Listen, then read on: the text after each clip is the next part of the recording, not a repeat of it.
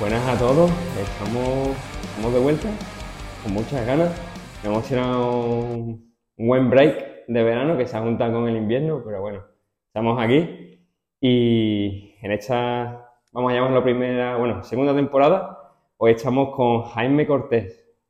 Yo creo que, no sé, hay alguien que no lo conozca, yo creo que lo conocemos ya todos.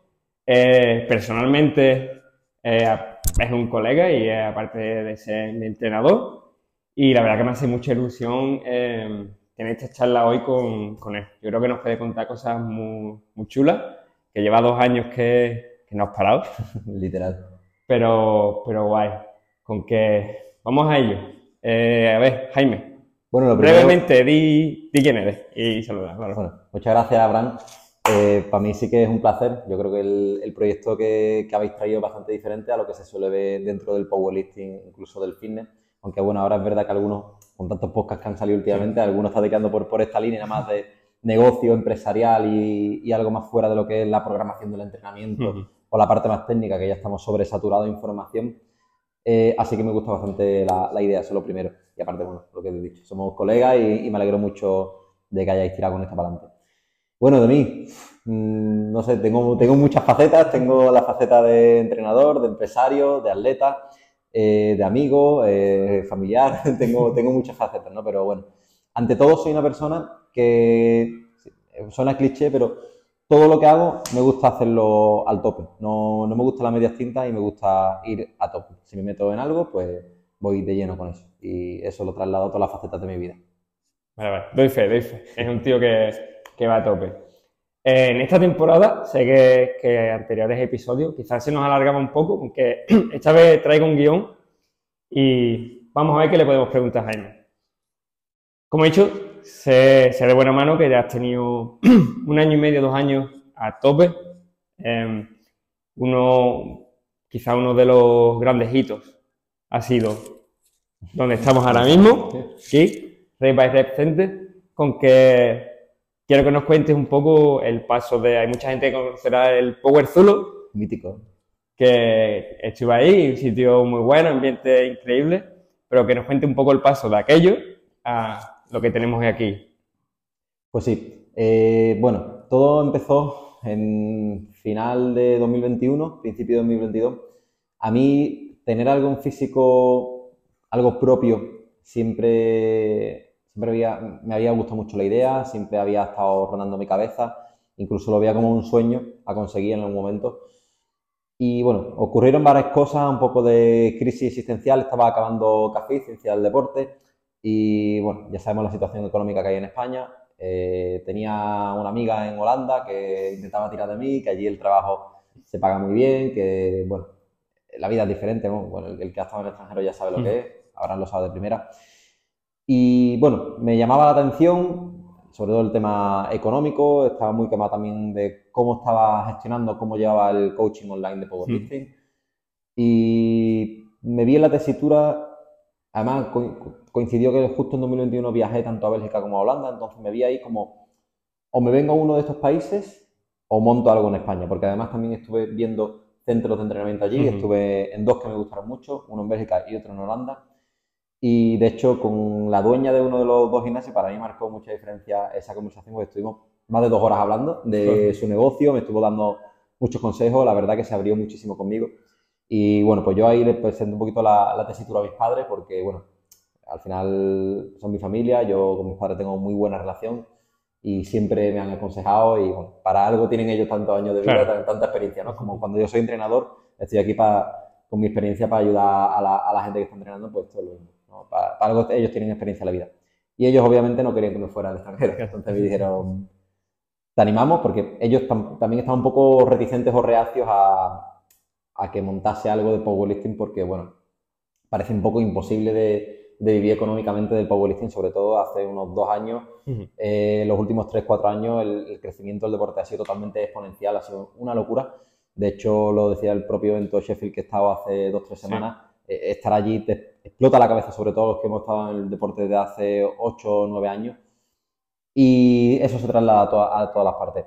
Entonces, volviendo al, a este tema, ellos vieron que era un poco raro el tema de montar un, negocio enfocado a este deporte, pero estando allí, en esos países, vieron que, sí, que había sitios que tiraban para adelante y que, se podía, que no, no eran castillos en el aire.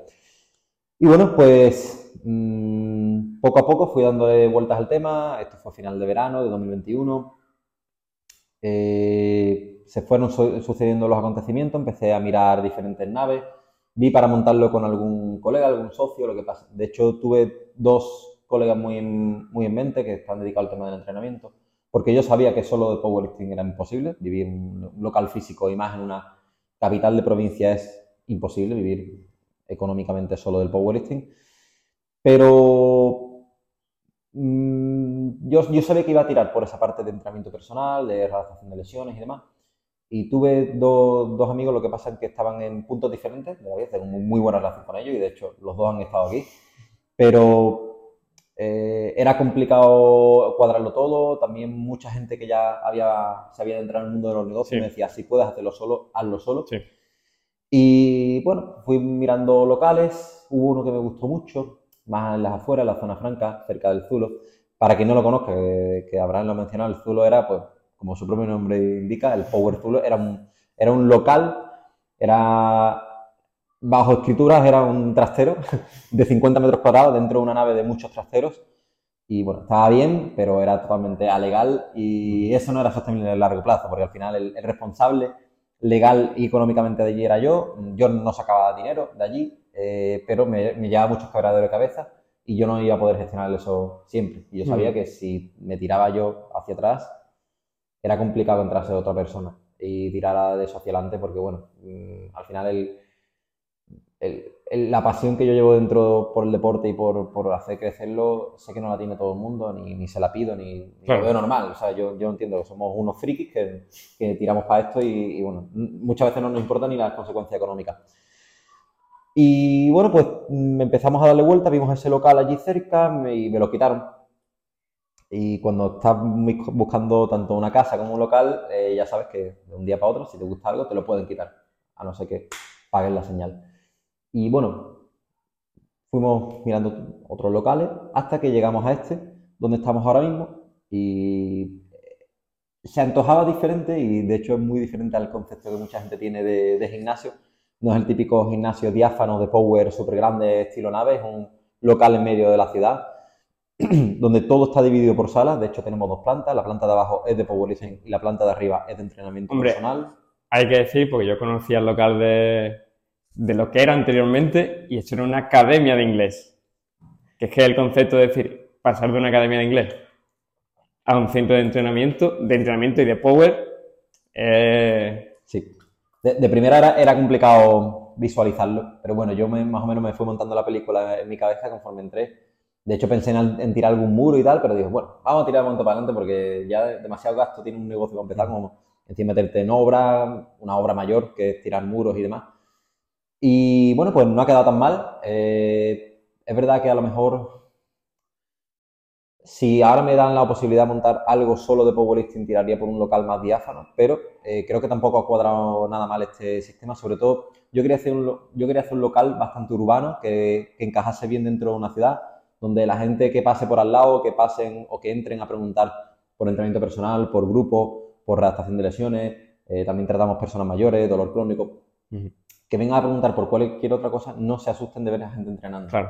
Y es un local que está limpio, está ordenado, eh, mm, sobre todo que se disocie un poco la, figura del powerlifter de, de, lo que es un, orangután desordenado. A mí me gusta que, que un local de entreno, para mí es para mí es mi templo, ya no porque sea mío, es que donde yo entreno mm, es, no sé, en, mi, en mi, lugar sagrado, por decirlo de alguna forma, eh, respetando a todas esas personas que, que creen en alguna religión. Pero para mí esto es súper importante y tenerlo sucio y desordenado no, no era algo que, que, entrase dentro de mi cabeza. Entonces, el tenerlo todo distribuido por salas también creo que ayuda un poco a ese sistema. Y bueno, pues mm, lo cuadramos un poco y al final tiramos para adelante. Yo me hice un par de imágenes en mi cabeza y dije, bueno, si no me lo reservan, o sea, si no lo reservo yo, lo va a reservar otra persona y me voy a quedar sin el local como ya me había pasado la primera vez. Así que nada, lo reservé, pagué a, ciegas totalmente una pequeña cantidad de, señal Y, nada, y poco a poco fuimos tirando para adelante. Fue un año complicado, como tú dices, porque, bueno, a final de 2021 diagnosticaron un cáncer a mi madre. Eh, fue un año complicado, sobre todo un principio de año complicado, porque mm, emprender, yo ya había emprendido con mi, con mi empresa, con Red by Rep, no otra iniciante, sino Red by Rep como solo, que tenía otra, tiene otra historia que daría para otro podcast, pero eh, un negocio digital no tiene nada que ver con un negocio en físico y hasta que no te metes en un negocio en físico no sabes lo que es, no sabes la cantidad de pormenores que tiene, la cantidad de, trabas que te ponen y la cantidad de gastos y de, dificultades que tienes por el camino. Entonces fue un año complicado. Afortunadamente, afortunadamente, mi madre se recuperó, está sana, está entrenando aquí, entrena dos, dos o tres veces por semana, todas las semanas y está perfecta. Eh, pero fue un año complicado porque se juntó eso con los tratamientos, yo a la vez abriendo esto, mucho, mucho esfuerzo físico, muchísimo esfuerzo mental. O sea, yo recuerdo que había una época que era una vorágine de toma de decisiones, de pensamiento, de cuadrar cosas. Todos los días tenía decisiones vitales. O sea, no recuerdo un, periodo tan loco, porque hacerlo tú solo tiene la ventaja de que si va bien, cuando vaya bien, pues no tienes que depender de otra persona para tomar decisiones. El tema económico, que para mí no es la primera, porque bueno, al final si lo montas con otra persona también puedes tener a lo mejor más capacidad de crecimiento. Todo tiene sus ventajas y, sus pormenores. Pero en mi caso, bueno, el, hacerlo solo, a mí al final es algo con lo que estaba bastante contento porque no dependo de nadie. Eh, yo soy el que tiene la última palabra para lo bueno y para lo malo, porque también incurre en mí toda la responsabilidad. Si hay un marrón, si hay cualquier cosa, me la tengo que comer yo.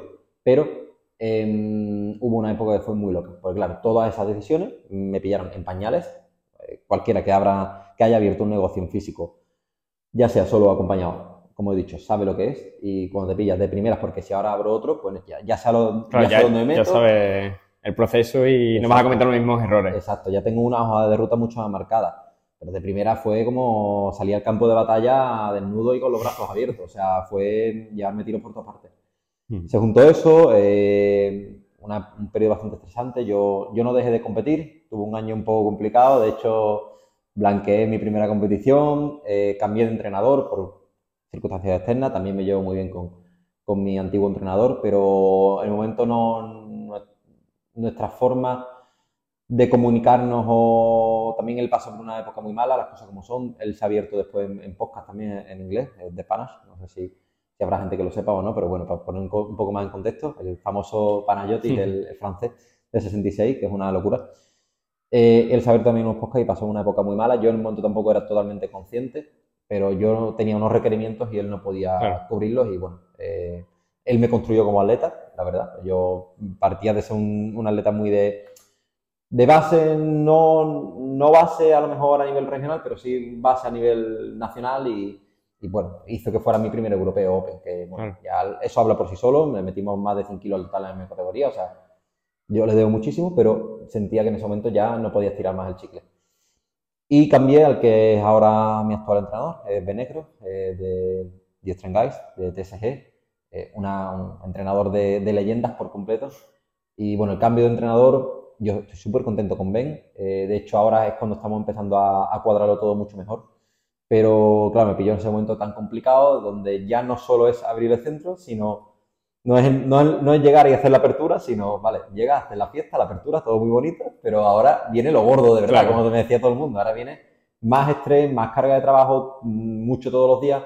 Entonces, bueno, tuve también una lesión en la espalda, eh, entre, eh, entre medias cambiaba de entrenador entre uno y otro, muchas cosas un, año muy completo, para lo bueno y para lo malo, aprendí mucho, afortunadamente a nivel familiar todo bien, eh, hubo, hubo, salud, terminamos el año con, salud todos, pero bueno, así fue un año complicado, 2022 fue un año complicado, entre medias, bueno, hice mi, segundo subcampeonato de España, o sea, quedé por segunda vez consecutiva como subcampeón de España, volví a batir mi récord de peso muerto, que ahora mismo no lo tengo, pero en su momento lo batí por 8 kilos, si no, me, si no recuerdo mal.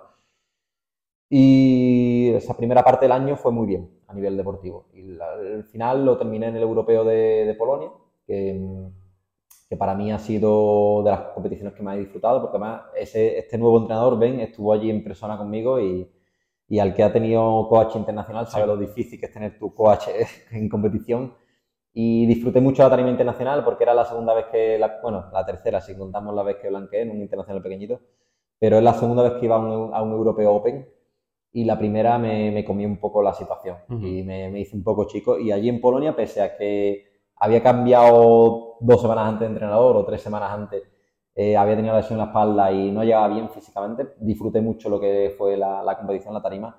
Ahí sí me sentí que, que era yo realmente compitiendo en ese internacional.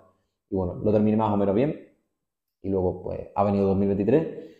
Eh, y bueno, ahora estamos en 2024, queda un año más entre medio, yo es que echarlo muchísimo. Bueno, va- vamos, vamos, quiero, volviendo, parando un segundo, quiero, quiero que nos enfoquemos un segundo en, en lo que has comentado, porque bueno, ya has contado un poco la historia, ese proceso que se te juntaron varias cosas, pero yo te vi y soy consciente del estrés.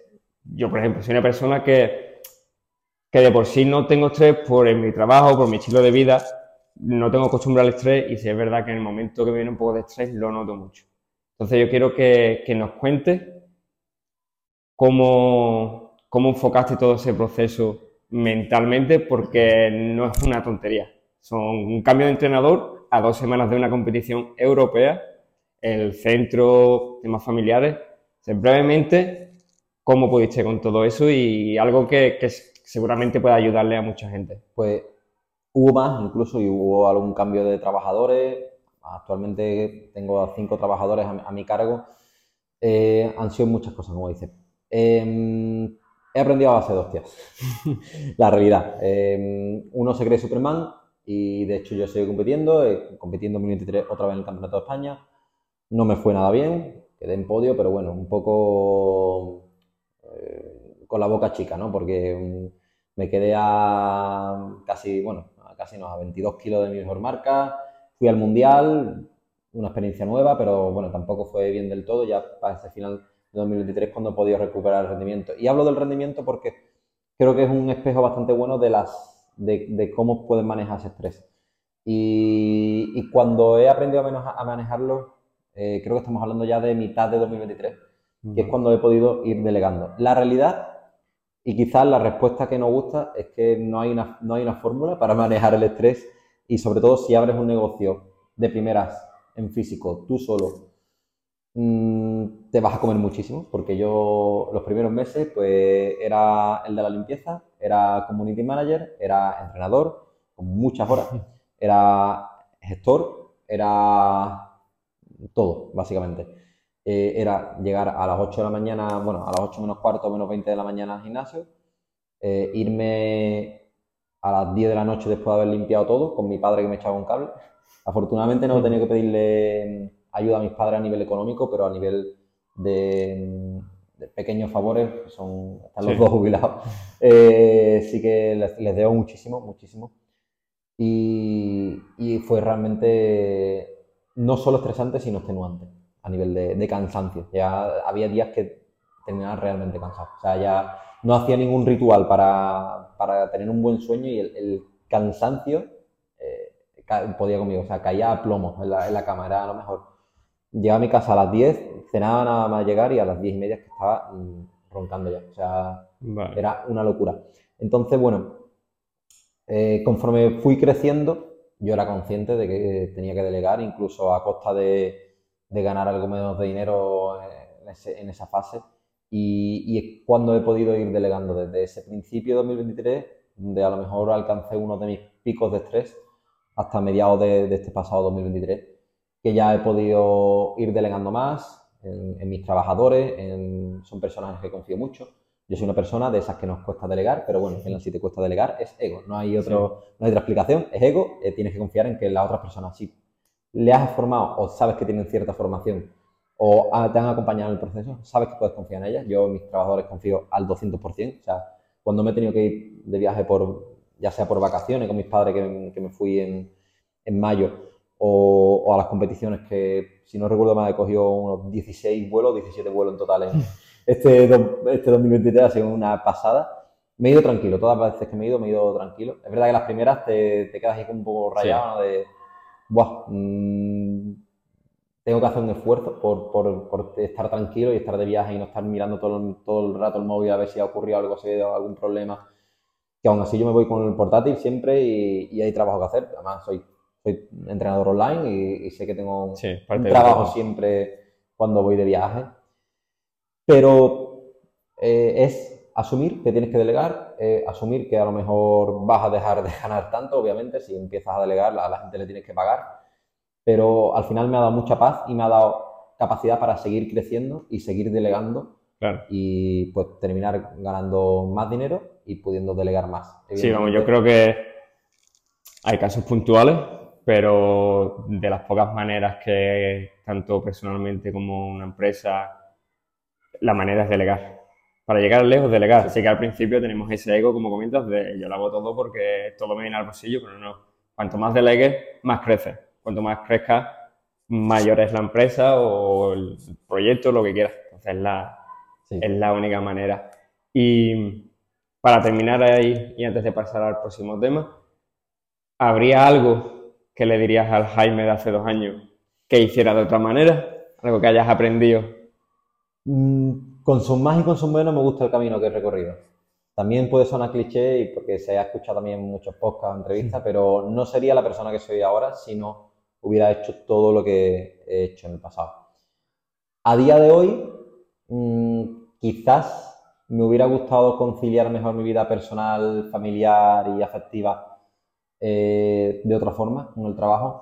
Ha habido un punto en el que mm, en el que me ha podido esa parte más racional y que busca trabajar a toda costa por encima de lo demás. Y bueno, creo que cada vez voy mejorando más. De hecho, me esfuerzo mucho en ello, en cuidar de todo mi círculo actual, de, mi familia, de mis amigos, en esa parte más, más afectiva y, emocional y, estar más presente.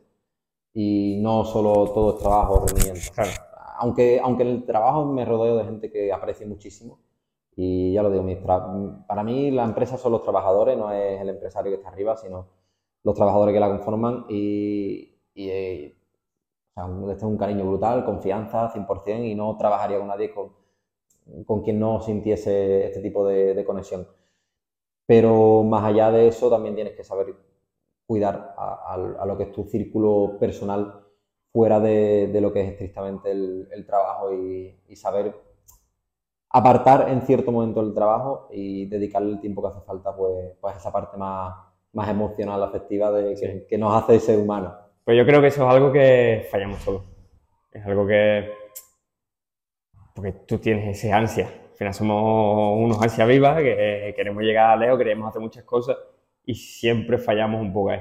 Pero bueno, siempre es mejorable y ahí está. Es darse cuenta y, mejorando eso. Pues muy guay, tío. Eh, otro de los segundos cambios, sí, el segundo cambio más grande, no se compara con este. Yo creo que este es el, el más grande, pero el segundo más grande es TSG, ¿no? De Strength Guys. Sí. Y además dentro de TSG, yo creo que ya la mayoría lo sabemos, has pasado por un proceso, que has pasado de una cosa a otra, pero vamos a los principios.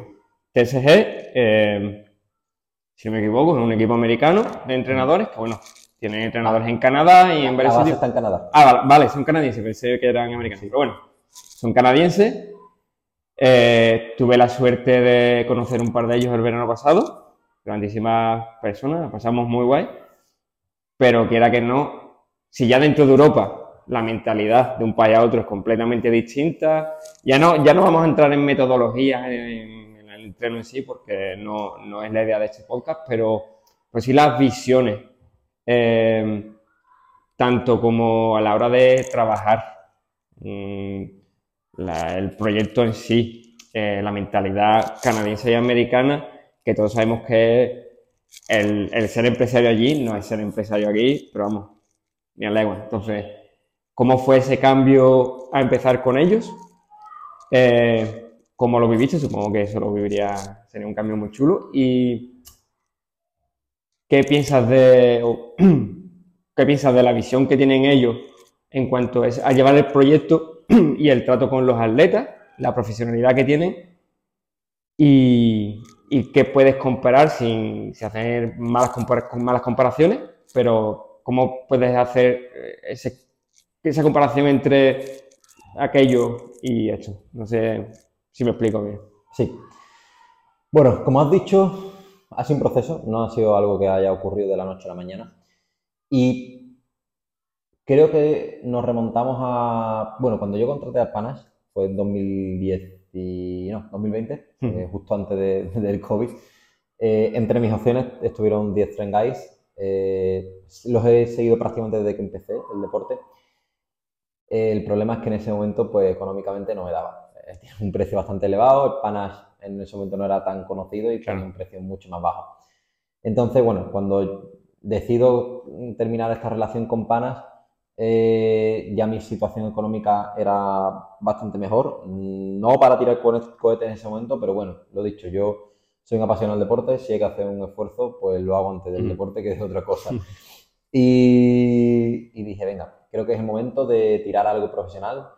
Eh, yo a Lía ya la conocía. Em, eh, compartíamos marca, eh, yo tenía un sponsor, que es su sponsor también actual, creo, uno, de, los que ella tiene. y compartimos evento aquí en el Arnold de Sevilla y estuve hablando con ella y precisamente yo ya yo estaba con panas y en ese momento no pensaba cambiarme todavía, pero eh, una de las muchas conversaciones que tuvimos durante ese fin de semana, además ella habla español también, aunque la mayoría de veces que he con ella es en inglés, em, le pregunté, ¿qué factores diferenciadores o qué, cuál es la mayor diferencia entre entrenar con panas y entrenar con TSG? Y me dijo algo que me marcó mucho y me dijo, con panas eh, está muy bien o te va a ir muy bien para pasar de un nivel bajo a un nivel bastante alto. Muy rápido. Y fue justo lo que me pasó. Yo pegué un boom bastante rápido. Pero si quieres llevarlo al siguiente nivel y seguir mejorando una vez ya tienes un nivel alto, tienes que buscar una acción como la de TSG. Y a mí eso me... Y ella es amiga de él, o sea, no... ella fue totalmente sincera, sincera conmigo. Y a mí eso me, me, caló bastante y bueno, ya junto con la otra circunstancia que he comentado antes fue lo que hizo que diera el cambio. Yo previamente también me llevaba con Jason, no sé por qué, pero nos seguíamos. Eh, o sea, él me seguía a mí también y, y habíamos tenido algún par de conversaciones, o sea, de esto, no, no, sé por qué, no sé a raíz de qué, pero ya nos seguíamos de hace tiempo también y le contacté. Y bueno, yo en un principio quería entrar con Jason, porque al final él es el jefe, pero me dijo que está muy a tope en ese momento y yo, claro, yo tenía prisa por hacer el cambio. Claro. Y me dijo que estaban tanto disponibles como Arian, que fue el otro que vino al seminario, que a eso voy después, como Ben, que es el por el que me decanté. Y bueno, me decanté por Ben muy claramente porque Ben siempre ha sido la mano derecha de, Jason. Ahora más, también iré más, más adelante en ello.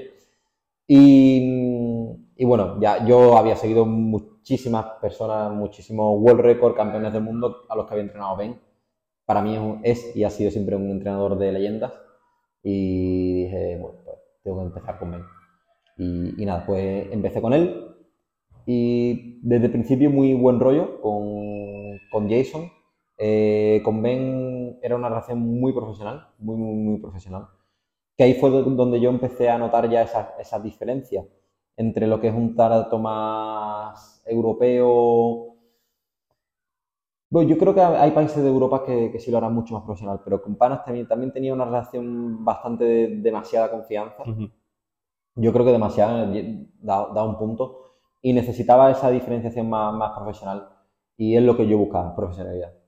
Porque, bueno, yo creo que al final es una tónica un poco común, tristemente, que, hay entrenadores que te envíen todo en el último momento, que te envíen el entreno al día, que haya colegio por WhatsApp, que, el, canal sea WhatsApp, que no tengo nada mm, demasiado en contra de WhatsApp, no, no soy un conspiranoico ni nada así, pero creo que no da la talla a nivel de profesionalidad como por ejemplo el correo electrónico, que es el, el gol estándar en profesionalidad dentro de cualquier trabajo y cualquier persona que haya trabajado en cualquier empresa sabe que el correo mm, da mucha más impresión de, limpieza y profesionalidad que, el WhatsApp. Y bueno, son un conjunto de cosas. El, hecho de saber que contratas a un entrenador y sí o sí vas a tener tu entreno y si necesita algo va a estar ahí, pero tampoco es tu colega. Yo no necesitaba un colega ni necesito a nadie a quien contarle mis problemas, porque para eso tengo mis amigos. O sea, sí, los necesito, pero no, no le pago por eso. mi, entrenador es una persona que mm, tiene que darme esa guía estrictamente profesional, eh, objetiva dentro del deporte y a lo mejor enseñarme algo más. ahí es donde entra no solo ser un, un programador, sino un coach de, pues a lo mejor mentalidad, de forma de afrontar las cosas, pero siempre desde ese punto de vista, desde, esa, eh, desde ese prisma de profesionalidad. y bueno, pues comenzamos la relación y vi que Jason iba a hacer un seminario, no sé dónde fue, pero le respondí y le dije, joder, ojalá uno sí en España. Y me dijo, si tiras para adelante, lo organizamos allí. Y yo, me, yo, me, quedé, en el momento casi se me cae el móvil de las manos, ¿no? Dije, hostia, que puedo traer a, a, TSG a España. A mí me explotó la cabeza. Y eso fue principio de 2023. Y, y bueno, ya em, empezamos a hablar, ya, ya empezamos a tener conversaciones muy frecuentes, porque claro, había que organizarlo todo, ellos me, me, dijo que, que, él venía para el, el, Mundial a Europa, porque Jason... Fue en Malta, Mundial de Malta. Jason es de Canadá y venía a Malta para el Mundial. Ben, por ejemplo, es de Estados Unidos, es de Nueva York. Arián también es de Estados Unidos, de... ¿Dónde era? De Florida, creo que era. Creo que sí, es una. Y... Pero bueno, el caso es que son todos del otro lado del charco. Gran parte de los entrenadores son del, al menos los top, las cabezas visibles de la empresa son de, del otro lado del charco. Y me dijo, aprovechamos el viaje a Malta y estiramos hasta España y organizas el seminario y bueno, pasamos allí una semana y bueno, ellos me dieron sus condiciones, evidentemente son condiciones bajo contrato y que no, no puedo contarlas aquí, pero la verdad que eran muy favorables para mí. Yo no buscaba ganar dinero, yo buscaba, bueno, que me salga mí gratis el seminario ya que me meto a organizarlo, pero sobre todo tener la oportunidad de, de tener a esas personas formando, eh, formándonos aquí en, en España y nadie hasta la fecha, y sigue sin haber ocurrido, nadie ha traído a entrenadores internacionales de esa talla a España a dar un seminario. Nadie, absolutamente nadie. Sí que al final no vino la gente que a mí me hubiera gustado porque se dieron varios factores. Uno que es Cádiz y para lo bueno y para lo malo nuestra ciudad es muy pequeñita y muy concurrida en verano. Sí, eh, Las fechas por el mundial, por el mundial en junio, entonces era Cádiz, junio en verano. Los precios, los precios de, la, de los alquileres turísticos y demás están desorbitados por completo, son una locura lo, lo caro que es Cádiz en verano. Y bueno, también una, fue una, eran unas fechas complicadas. Y también yo sé que en España, y me lo dijeron personalmente muchas, muchas personas, eh, la barrera del idioma hace mucho. Hay mucha gente que el hecho de que fuera un seminario en inglés le echó mucho para atrás y lo puedo entender. Entonces entiendo ambas razones. Me dio un poco de coraje, no por dinero ni nada así, sino porque, joder, para una oportunidad que se trae así, mm, yo creo que la gente no lo supo valorar o o bueno, o había gente que simplemente no estaba dispuesta a hacer ese esfuerzo en, el coste económico que le podía suponer el, pasar aquí el fin de semana. Pero bueno, aún así los que estuvimos, creo que tú estuviste. Sí, tuve, tuve, la suerte, bueno, yo es que vivo muy cerca de Cádiz y, y me moló la idea. Yo ni soy entrenador ni tengo la intención de, de serlo, pero pensé que se podía aprender bastante y tengo la suerte de que vivió muchos años en Inglaterra y, hablo inglés y lo entiendo sin problema, entonces para mí era pues, lo que tú dices, algo que no podía dejar pasar. Pero entiendo un poco lo que comentas que el inglés es una barrera. El inglés es una barrera que se le hace bastante grande a muchas personas y, posiblemente eso fuera un, pues, el bloqueo que muchos tuvieran. Pero vamos, estuvo muy, muy chulo. Yo, yo lo disfruté desde luego. Sí.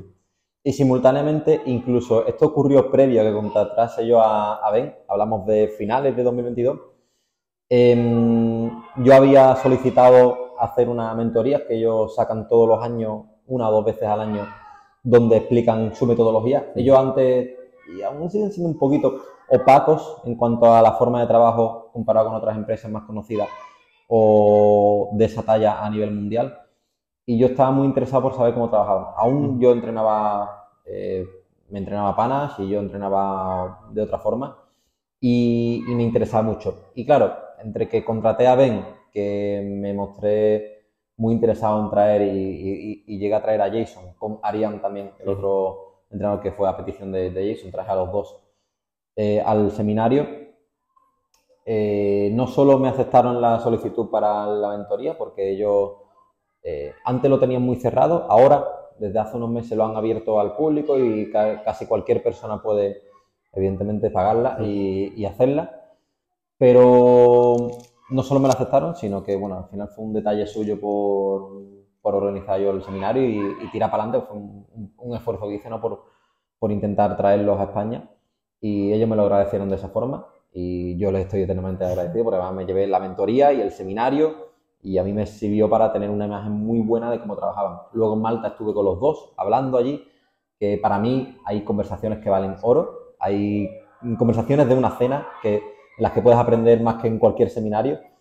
Eh, y luego ellos estuvieron una semana aquí y estuvimos todos los días quedando, o sea, todos los días, todas las noches íbamos a cenar juntos y también hablábamos muchísimo y, y, yo creo que a mí eso me sirvió para, para establecer una muy buena relación con ellos, una relación donde ambos confiamos en el, el, el, uno en el otro, hablando de Jason como la cabeza, el dueño de TSG. Uh -huh. Y bueno, yo ahí ya le mostré mi interés por en un futuro tener el honor de, de poder ser entrenador de la marca. Y él me dijo que, que no, lo, no lo descartaba, pero que quedaba mucho tiempo porque, bueno, evidentemente yo era ahí un poco nuevo también para él claro. Y, bueno, pues supongo que después su empresa también ha seguido creciendo bastante en los últimos meses. Y de forma totalmente fortuita, eh, Lía, que es la pareja de Lía Bagoy, es la pareja de mi entrenador, de Ben, le organizó a Ben un regalo por su cumpleaños que paradójicamente cumple el mismo día, años que yo, y que tú. ¿Qué? Y que yo. Cumplimos los tres el mismo año, el Perón el mismo, el mismo día, el 22 de, de, noviembre. Y le regaló el. Ben es muy friki de, del golf, y como aquí en la provincia tenemos sí. muchos campos de golf, eh, Lía habla español, sabe que aquí en Cádiz siempre hay buen, buen tiempo. Pues le regaló a mi entrenador un, un fin de, un, fue una semana creo, aquí para jugar al golf y de paso ella entrenaba aquí porque se estaba preparando para Sheffield. Uh -huh. Y bueno, pues de paso, pues hacía un poco de, de relación con claro. el mundo. Y para mí, o sea, para mí fue más regalo mío que, que para ver. y, y, en una de esas cenas, que volvimos a tener muchas cenas y muchas conversaciones, eh, que yo con, con, Ben no había tenido, yo nada más que lo había conocido en ese campeonato que he comentado antes en Polonia de 2022. O sea, la única vez que has estado personalmente con él fue en Polonia. Fue en Polonia y ya después cuando vino acá. Vale. Yo había estado con Jason y con Ariel, uh -huh. pero no con Ben. Y, y, claro, ya estuvo aquí, estuvimos hablando, me estuvo corrigiendo unos aspectos técnicos en persona que me vino muy bien. Y, y ya no solo estrechamos lazos, sino que en una de esas conversaciones me soltó la bomba y es que había estado hablando con Jason de que si yo realmente quería ser entrenador de, de TSG, me abría la puerta. Que si lo aceptaba. ahí, ahí sí que casi se me cae cualquier cosa que tuviera en la mano, o sea, me, di tres volteretas por dentro, intenté mantener la compostura, ¿no? Pero era como un meme, ¿no? Por dentro estaba, estaba dando volteretas. Y evidentemente le dije que sí, sin pensármelo. O sea, para mí Qué era guay. algo que, que, claro, lo veía posible, pero dentro de un tiempo, unos años. Yo tengo una mentalidad siempre muy a largo plazo, ¿no? Nunca pienso que las cosas ocurren de la noche a la mañana, ni esto ha sido de la noche a la mañana, pero, pero no pensé que fuera a seguir tan rápido. Me dijo que ellos estaban encantados, que mm, no solo con la confianza que habían desarrollado conmigo, que ellos habían visto cómo trabajaba yo, habíamos hablado mucho de mi visión del entrenamiento. Eh, he tenido un trato muy cercano con los tres, quizás más con Jason y ahora también con Ben. Ya con Ben ahora tengo una relación mucho más fluida, ¿no? Ya, claro. ya no solo somos entrenador y atleta, ahora somos también compañeros de trabajo. Y, y, la verdad que para mí fue, fue una locura y además se comprometieron en seguir formándome personalmente entre ellos dos, que para mí es, ah, Qué bueno. pues, es, es un sueño. O sea, queda como cliché la, la frase de, de, de, conseguir sueños, pero bueno, al final uno se pone unas metas, uno como tener esto que tengo ahora mismo, que muchas veces como que tengo que ser consciente de, de dónde estoy, como ahora mismo, ¿no? Y, y o, o, como lo de TSG, que yo me acuerdo cuando lo seguían en, los inicios, yo, yo, no me planteaba siquiera claro. poder haber llegado a esto. Que ni se te ocurría, es que no... No, es que no, es que no lo planteaba directamente, no, ni lo había planteado. Ya, ya cuando se empezó a formar la imagen de la posibilidad en mi cabeza, pues pues bueno, ya lo veía como, pues, como un sueño, ¿no? Pues claro. Cuando me lo dicen, pues me quedé como, como muy loco. Y de hecho estuvimos en Sheffield, tuvimos ahí una pequeña reunión de, del equipo, somos bastantes entrenadores en TSG y estuvieron, estuvimos unos cuantos. Y también me enteré de que ahora Ben también es dueño de la empresa, o sea, es co-owner con Jason. Y creo que la madre de Jason también es co-owner, es la que se dedica a la, la madre de Jason es la que se dedica vale. a la parte más logística, de facturación y demás. Okay. Y, y bueno, es bastante guay. Ahora estuvimos hablando de muchos temas de la empresa y de entrenamiento y demás. Joder. Sí, vamos. Mm, dos años, no diría dos años, bueno, dos años duros. Duros, muy duros. Dos años duros. pero que al final han salido redondos, ¿no? Se Sí. puede decir. Sí, sí. Eh, pues me alegro, tío. La verdad es que, pues digo, eh, a veces hemos tenido épocas que hemos estado más cercanos, después otras épocas que no, pero sé de buena mano que, que has trabajado mucho por ello y me alegro porque son oportunidades muy, muy chulas. Y bueno, hemos hablado de TSG, que TSG daría, daría para mucho Sí, más, total. pero Si, si quieres que te resuma con dos frases que suelo decir venga. eh, de, de todo lo que he conseguido en estos años, que creo que aún me queda muchísimo, Mm. me queda muchísimo camino por recorrer, no me considero ni el mejor entrenador ni el mejor empresario, creo que he conseguido mucho para la edad que tengo y para los años que realmente he estado invirtiendo, porque bueno, también cuando fui joven, pues, o cuando fui joven, ¿no? Cuando, cuando era un niñatillo, bueno, yo no soy de los típicos empresarios que han empezado su empresa con 15 años, las cosas Sí. como son, pero para el tiempo que llevo haciéndolo creo que lo he hecho bastante bien. Y uno es que el trabajo nunca es en vano, y esto muchos atletas también lo saben, el trabajo nunca es en vano, aunque no puedas ver los resultados en la próxima semana o, el, o si lo transferimos al powerlifting en el Ujú. próximo mes, bloque o competición. En algún momento ese trabajo siempre se va a traducir en resultados, a veces más tarde, a veces más temprano. Y la otra es que las oportunidades están para buscarlas y aprovecharte de ellas. Si te surge una oportunidad, aprovechala, la mínima. Yo es muy raro que a mí me presente una, una oportunidad de algo en cualquier ámbito de mi vida y no la aproveche. De, hace unos años no era así, pero he aprendido que todo lo tienes que aprovechar, porque Ujú. seguro de todo puedes sacar algo, puedes aprender algo nuevo, puedes Sí. llevarte un contacto que te sirva para eh, enlazarte con otra persona, para aprender más, para siempre, todo, todo. Hay que nutrirse de todo lo que tienes a, tu alcance. Y muchas veces no somos conscientes de la cantidad de oportunidades que se nos presentan, no incluso durante una vida, sino prácticamente a diario. Sí, sí. Eh, eh, lo que justo lo que acabas de decir, eh, en una formación que he estado recientemente, decían eso. Dice, somos redes. Somos redes, redes de oportunidades. En el momento que esas redes son caminos y eso pasa por lejana o cercana o poco interés que tenga, hay que pillar las cosas y lo que dices, te va a comunicar con alguien más, este, tal cual. Y, y sí, sí, son es un consejo bueno. Y bueno, em, creo que más o menos hemos cubierto gran parte de estos dos años. Sí, creo que no te he hablado mucho de lo que, que ahora, yo, yo, como te he dicho antes, yo me enrollo como las persianas. No te he comentado mucho sobre el- la diferencia que hay entre TSG o eh, cómo trabajan en América, cómo Ah, trabajan. venga, venga, cuéntanos. Yo no creo que no es algo exclusivo de América, sino que ellos tienen una estructura de empresa, o bueno, ya puedo decir, tenemos una estructura de empresa eh, muy como una empresa de cualquier sector, ¿vale? El problema es que el Power le queda mucho camino por profesionalizarse. Y como he comentado antes, eh, esa profesionalidad que yo buscaba es justo lo que he encontrado a todos los niveles. Y ahora que soy trabajador también. Nos enseñan y nos inculcan dentro del TSG, como en cualquier empresa seria, tú mismo trabajas para una multinacional eh, muy seria, tú sabrás lo que es cumplir plazos, eh, cumplir reuniones, si se habla de hacer algo, se hace, no se dejan en idea de, bueno, se hará. Claro, y sobre todo eso, si tienes unos clientes, tienes que cumplir unos plazos, tienes que educar a tus clientes en que ellos también tienen unas responsabilidades que cumplir y si no las cumplen, ellos no te pueden exigir a ti de más. Y creo que en España todavía el power mm, no está profesionalizado y los entrenadores nos autoexplotamos. Eso de estar mm, pendientes todo el día del WhatsApp, eh, de que te pueda hablar un cliente que no, no, no son colegas, o sea, yo creo que Sí. los colegas los deberíamos contar todos con los dedos de a, lo mejor ambas manos, como mucho, pero, pero no mucho más.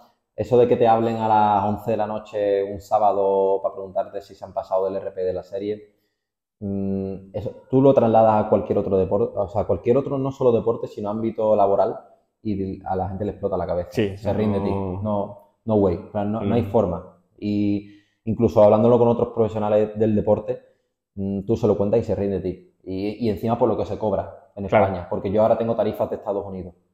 Y es verdad que hay gente en España que, que lo puede pagar y bueno, pues hay gente que tiene su trabajo con un mayor, eh, a- con, con una horquilla más grande de, de gastos en lo que puede dedicar su presupuesto mensual Mm. en lo que cobre cada persona. Pero todo es muy profesional y muy claro. O sea, no intentamos no ser colegas, sino entrenadores. Otra cosa es que después se desarrolle una relación de Claro. confianza y amistad. Pero de primera, tu entrenador es una persona que te está eh, dando un servicio a cambio de un precio donde tus horas de trabajo están bien valoradas. Y yo creo que eso es algo en lo que todavía en España nos, nos queda por crecer. Sí, yo creo que es algo justo que alguna vez hemos hablado y, y bueno, he hablado con mm, mucha gente eh, dentro del entorno del Power. Sí que es verdad que algo que yo noté de venir de Inglaterra, realmente verdad que cómo funciona todo, al llegar aquí y ver eso, que los entrenadores, como dice, os autoexplotáis.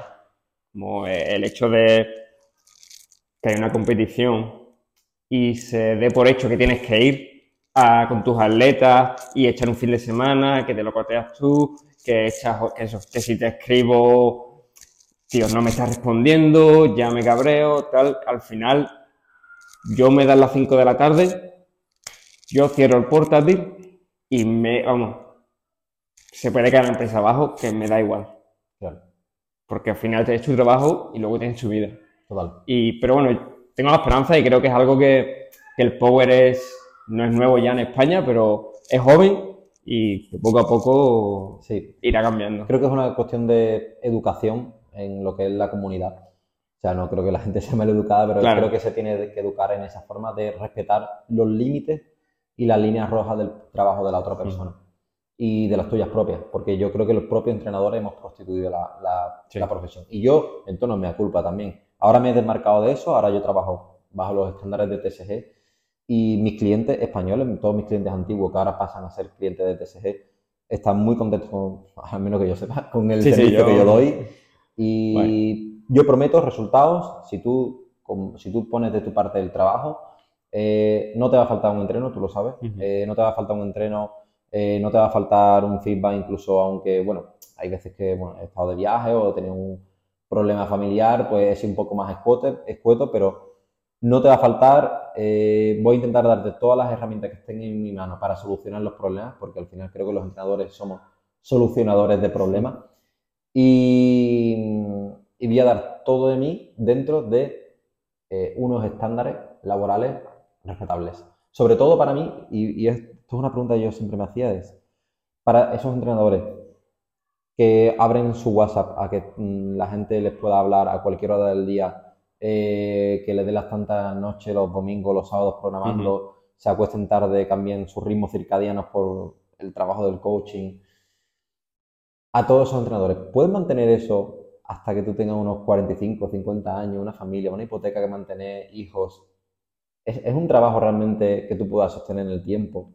Claro. Ahí está el límite de lo que es profesional y lo que no. O, o vas a acabar totalmente quemado a los 35. De hecho, creo que ya hay muchos entrenadores españoles que están también cambiando un poco. El, el proceso va a ser lento, pero nos vamos a dar cuenta de que eso que se empezó en 2016-2017, que ha evolucionado a los años, con los años a donde estamos ahora, de ese colegueo del entrenador, del coach de Instagram, que no todos los entrenadores de España son ese coach de Sí. Instagram de asesorías MD, pero, pero creo que ha hecho mucho daño, ha desvirtualizado mucho la profesionalidad, porque claro, si hay un chavalito que te está ofreciendo un entrenamiento por 20, 30 euros en Instagram, a mí ahora mismo eso no me afecta directamente, pero creo que sí baja el nivel del mercado poco a poco, va haciendo efecto hasta la cita Sí. y va bajando lo que es el precio medio del mercado y la- el estándar de calidad también lo va bajando. Entonces, bueno, creo que tenemos que ser responsables a la hora de saber lo que le pedimos a un entrenador y saber lo que estamos dispuestos a dar también como, como cliente, y no solo como atleta, que siempre Claro, claro. decimos somos atletas, pero bueno, también somos clientes, estás pagando por un servicio. Sí, sí. No, y que muchas veces también la culpa es nuestra. Porque vamos buscando eso, o ese es el concepto de. Es como yo siempre pongo el ejemplo, tío. Si tú vas al corte inglés, tú no estás de colegueo con el del corte inglés. De hecho, si hay algún problema, te pones serio. Entonces, tenemos que buscar lo mismo aquí. Al final es una Claro. relación de trabajo, estás pagando. Claro. Pues eso tiene que ir para ambos lados. Exactamente. Y como hablas, cualquier, se puede aplicar, aplicar a cualquier ámbito. Si contratas un arquitecto para que te haga una reforma en casa o, bueno, para un proyecto más grande, o si vas al médico o a... sea, no, no son colegas, son personas que te están ayudando. Otra cosa es que se establezca una, una relación a lo largo de los años y ya eso derive en otras cosas, pero que nunca se pierda ese sentido de la profesionalidad. Exactamente. Pues para ir cerrando, todavía tengo un par de preguntillas más. 2022, 2023, a tope. Estamos ya febrero, marzo de 2024. Sí se puede saber, ¿no? ¿Qué vistas hay? ¿Proyectos, futuro? ¿Cómo, cómo ves a medio o corto plazo? ¿Cómo lo ves? Lo que se pueda saber. Soy una persona, y tú lo sabes, que tengo la mente muy inquieta y siempre estoy buscando cosas nuevas. Eh, pero dentro de eso, lo primero que quiero es crecer dentro de TSG, que es el nuevo desafío en el que estoy. Por supuesto, por supuestísimo, seguir haciendo crecer mi centro. Todavía tenemos mucho margen donde crecer. Eh, ya sabes que en algún momento me gustaría, porque aquí uno, aquí uno es más oca, y me gustaría abrir otro centro, o incluso más si pudiese en un futuro. Entonces, mis dos grandes eh, fuentes económicas o mis dos grandes eh, proyectos de, laborales de mi vida, hacerlos crecer, cada uno por su rama, o si en algún punto pueden mezclarse un poco también, pero hacerlos crecer. Y ya luego, bueno, pues me gustaría, ya sabes que dentro del, deporte también formo parte de la, de la Junta de la EP, eh, ahí también me estoy metiendo cada vez más. Eh, ahora también gestiono no solo la inscripción a nivel nacional, sino la, de los internacionales. También sirvo como apoyo ayuda a Alex en su labor de seleccionador. Eh, y también traemos varias, varias novedades que, bueno, ya se hablará en la Junta, que dentro de dos semanas, pero en la Junta, no en la Asamblea, dentro de los dos semanas la Copa de Murcia. Entonces, por ahí también quiero intentar seguir haciendo el crecer el deporte. Eso, eh, bueno, es un poco más altruista, sí que es verdad que nos da una pequeña dieta, pero bueno, para cualquiera que tenga un trabajo normal a día de hoy no, y para las horas que le he hecho no, no, se ve compensado. Mi, mi, precio de trabajo por hora es mucho más alto, pero yo quiero hacer crecer el, el, deporte en España y creo que, que puedo ayudar con muchas cosas. Me gustaría organizar alguna competición, ya organicé tres en su momento, me gustaría organizar algo más, pero ahora mismo no tengo esa disponibilidad que eso requiere. Sí puedo ayudar a la EP desde dentro porque me, es un trabajo más constante. La, o sea, competir una, preparar una competición es algo que a lo mejor durante unos meses te provoca un pico de estrés y, un trabajo más concentrado unos meses o del mismo fin de semana incluso. Pero el trabajo que ahora hago es bastante más constante y no hace tanto ruido en mi día a día, en mi, vida laboral o vida atleta. Entonces, lo puedo llevar mucho mejor. Entonces, de momento estoy intentando hacer crecer el deporte desde dentro de la EP, desde dentro de la Junta. Y no sé si en un futuro, pues, pues me dará por volver a organizar algún tipo de evento, incluso tirar por promover algo estilo Sheffield, así más pequeñitas aquí en España, algo así.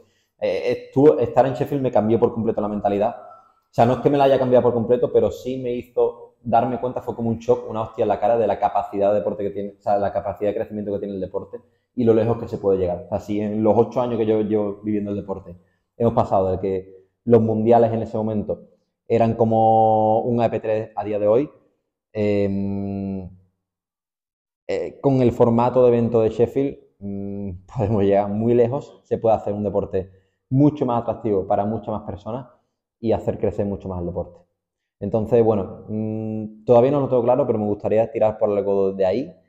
Y bueno, de momento no tengo grandes proyectos mm, más en los que me, quiera meter aparte de eso, sino ir haciendo eso, seguir haciendo crecer esos dos, cada uno por, su rumbo, y una vez que ya estén más encauzados y vayan creciendo más, a lo mejor ya me da por meterme en alguna otra movida. Bueno, es bastante, bastante. Se te ha apagado el micro, Abraham. Sí. Sí, estaba parpadeando el rojo. ¿El mío estaba parpadeando? Eh, no, parece que no. Ah, pues mira. Pues a lo mejor mucho No, ha sido justo como está diciendo. Sus últimas palabras se apaga. Empezaba un par de vez en cuando en rojo y se apaga. Así. yo creo que Vamos a intentar seguir. Sí. Eh, a ver qué va a decir. Bueno, eso. Yo creo que son bastante lo que lleva. Y me ha molado ese de Sheffield porque yo, ¿sabes? Ahora mismo llevo muchísimos proyectos, pero con Alberto, que le eché una mano en diciembre eh, con el andaluz, y la idea también un poco con la marca, quiero darle más caña y me molaría ayudar a lo que es el deporte, dentro de lo que es la marca, obviamente, no por lo que podamos, pero es algo que he pensado ya, también, de algo, montar algo más tipo espectáculo y creo que es algo que en un futuro podemos hacer. Alberto de Chipiona le ha dicho ya que un nacional hay que hacer por aquí. Sí, sí, que el 100%. tiempo en primavera está de puta madre y Sí. no hay más irte al Ferrol que, que venirte ahí. Con todo el respeto, que en el norte se come muy bien. A mí me encanta Galicia, Sí, sí. pero una primavera aquí al lado de la verdad, bonita, sí. De hecho, Panas lo decía en un- el, el último podcast que, que tiene, creo, en King of the Leaf. eh, decía que, que el- una de las claves para seguir haciendo crecer el deporte es hacer los europeos y los mundiales en grandes capitales europeas que la gente quiera ir solo para hacer turismo. Por ejemplo, eh, España, bueno, no capital, ¿no? pero dentro de España pues sí, tenemos esa parte de la Costa del Sol o Barcelona. eh, también podríamos hacer algo en Italia, en Francia. Mm, No, no como este año el Mundial, que es en una ciudad perdida de Lituania, que las conexiones de los vuelos son horribles, eh, como viene siendo de costumbre aquí en, aquí en Europa. Entonces creo que una de las líneas para seguir haciendo crecer el deporte eh, es esa. Completamente de acuerdo. Y, tío, yo creo que ya vamos a acabar. La verdad es que sé que nos daría para hacer un segundo episodio, un tercero y un cuarto. Pero en la primera temporada acabamos siempre hablando algo de música, pero sí que es verdad que quizás nos extendíamos demasiado y viendo de algunos de más igual y aburra. Aunque tengo dos preguntas. A veces hay, hay gente que es del tirón súper fácil, pero a mí, por ejemplo, me la preguntas y tengo que trabajarla. ¿Banda favorita? Metallica. Clarísimo. Rapidísimo. Corta ahí el pie. Me gusta mucho estilo de música muy diferente, pero en mi corazón siempre habrá heavy. Y aunque te escuche reggaetón, te escucho techno, te escucho, eh, no sé, música así más electrónica, comercial, estilo David Guetta, además, eh, sigo escuchando Metallica. Eh, fui en 2022 al- cuando vinieron a, a Madrid Sí. y siempre me consideraré un gran fan de ellos. y Para mí es el mejor grupo de la historia. Bien, bien. No estamos muy de acuerdo, pero bueno. me, me mola Metallica, depende del álbum. ¿Y canción favorita? For One the Belters de Metallica. Una de las míticas. Puro Metallica. Total. Pues nada, esperamos que hayas disfrutado con esta charla. Muchísimo. Me ha encantado. Y ustedes también. Seguiremos, a ver, cada vez que saque tiempo vamos a seguir trayendo gente al podcast y vamos, como hoy, ir a hablar con, con ustedes, que, que es lo que mola, yo creo que se crean un entorno más chulo. Y nada, tío. Muchísimas gracias y A ti, Abraham. que, que le dé duro. Esos proyectos, que lo lleves lo lejos que puedas, que cuentes con nosotros, lo que podamos siempre Igualmente. ayudarte. Y nada, nos vemos pronto.